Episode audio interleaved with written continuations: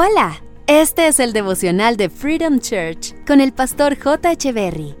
Bienvenidos. Hey, ¿qué tal? ¿Cómo están? Es un gusto estar nuevamente con ustedes.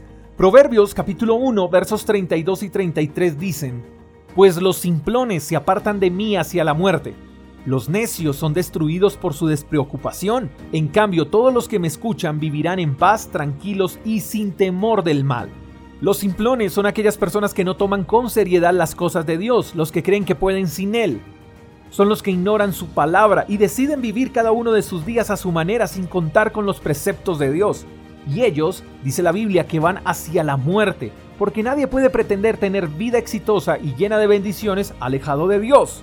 Los simplones son personas que se despreocupan, tanto que piensan que no hay problema en morir, no les importa absolutamente nada, perdieron la sensibilidad en su espíritu, viven sin propósito, sus vidas dejan de importarles y por ende también la vida de los demás. Y dice la Biblia que este tipo de pensamientos y conductas solo producen destrucción.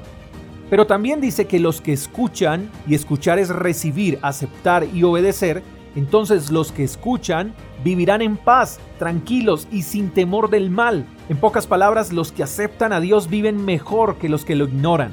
No quiere decir que los que optan por incluir a Dios en sus vidas no tengan problemas, que no pasen por pruebas difíciles o por necesidades, no, solo que los que caminan con Dios encuentran dirección, encuentran paz en medio de las circunstancias difíciles, en medio de las necesidades, viven tranquilos y no tienen temor de malas noticias porque Dios es su seguridad.